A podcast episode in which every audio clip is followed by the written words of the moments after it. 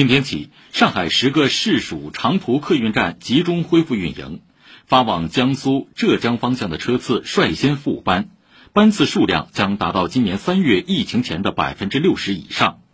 乘客只需要出示绿码就能进站乘车。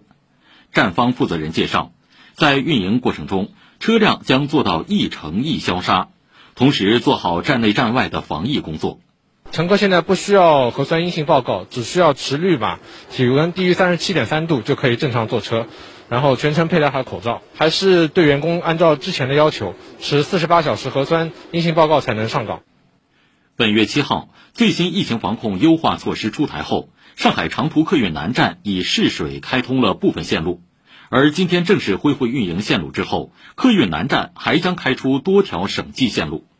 不过需要提醒的是。由于长途客运涉及多省市的不同防疫政策，目前上海客运北站吴淞站还没有复运的班线。